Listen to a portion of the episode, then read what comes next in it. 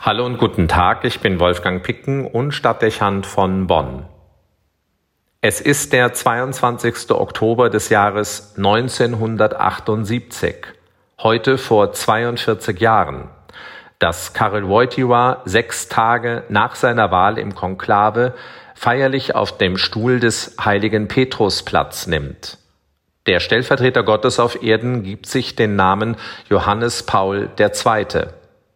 26 Jahre wird er die Geschicke der katholischen Kirche leiten und spürbar Einfluss auf das Weltgeschehen nehmen, bis er am 2. April 2005 im Vatikan verstirbt. Einen Augenblick lang macht es den Eindruck, als hielte die Welt den Atem an.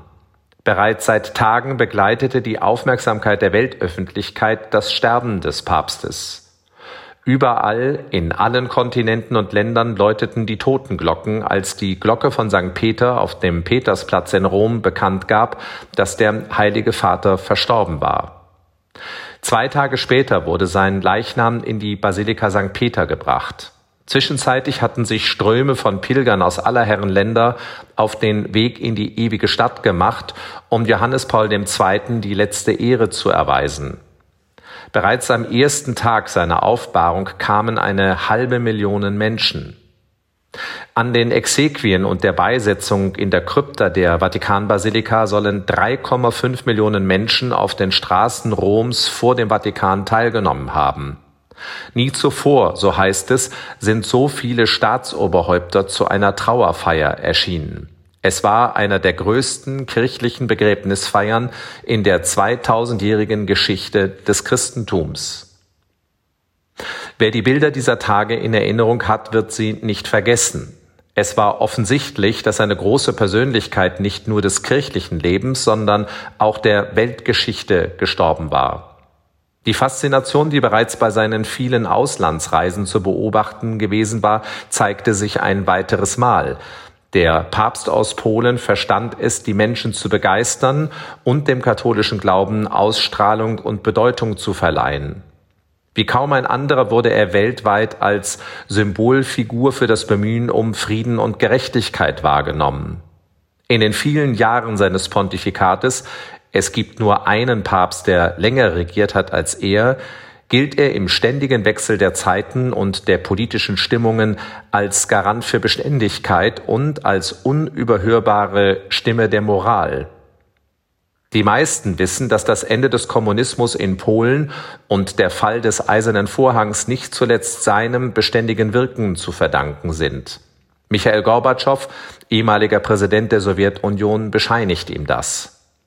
Auch an vielen anderen Orten der Welt weiß Johannes Paul II. seinen Einfluss geltend zu machen. Er dürfte der mächtigste und einflussreichste Papst der Kirchengeschichte gewesen sein. Sein Wort hatte Gewicht und seine Strategien waren wirkungsvoll. Ein politischer und ausdrucksstarker Mann, offen und kommunikativ, gewinnend in den Gesten und klar in seinen Aussagen auch eine zutiefst geistliche Persönlichkeit, die offensichtlich in Verbindung mit Gott stand und die Fähigkeit besaß, andere Menschen dorthin zu führen. Wer ihm begegnete, spürte, dass ihm ein Heiliger gegenüberstand, sagt sein Nachfolger Papst Benedikt der 16. später über ihn.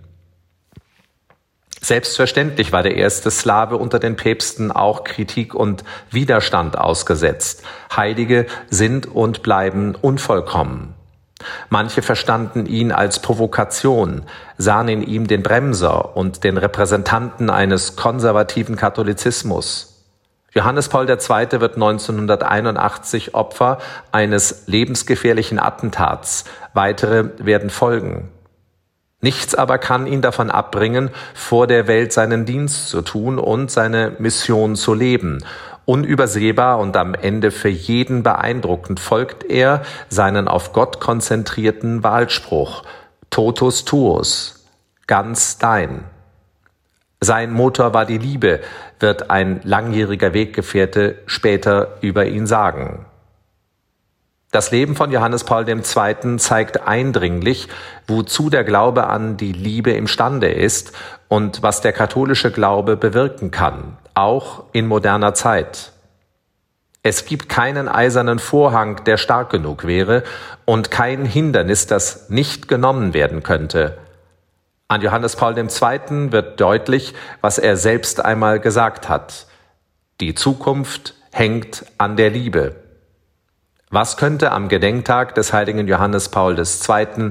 mehr Motivation sein, seinen Tag mit Tatkraft zu beginnen? Die Zukunft hängt an der Liebe. Wolfgang Picken für den Podcast Spitzen aus Kirche und Politik.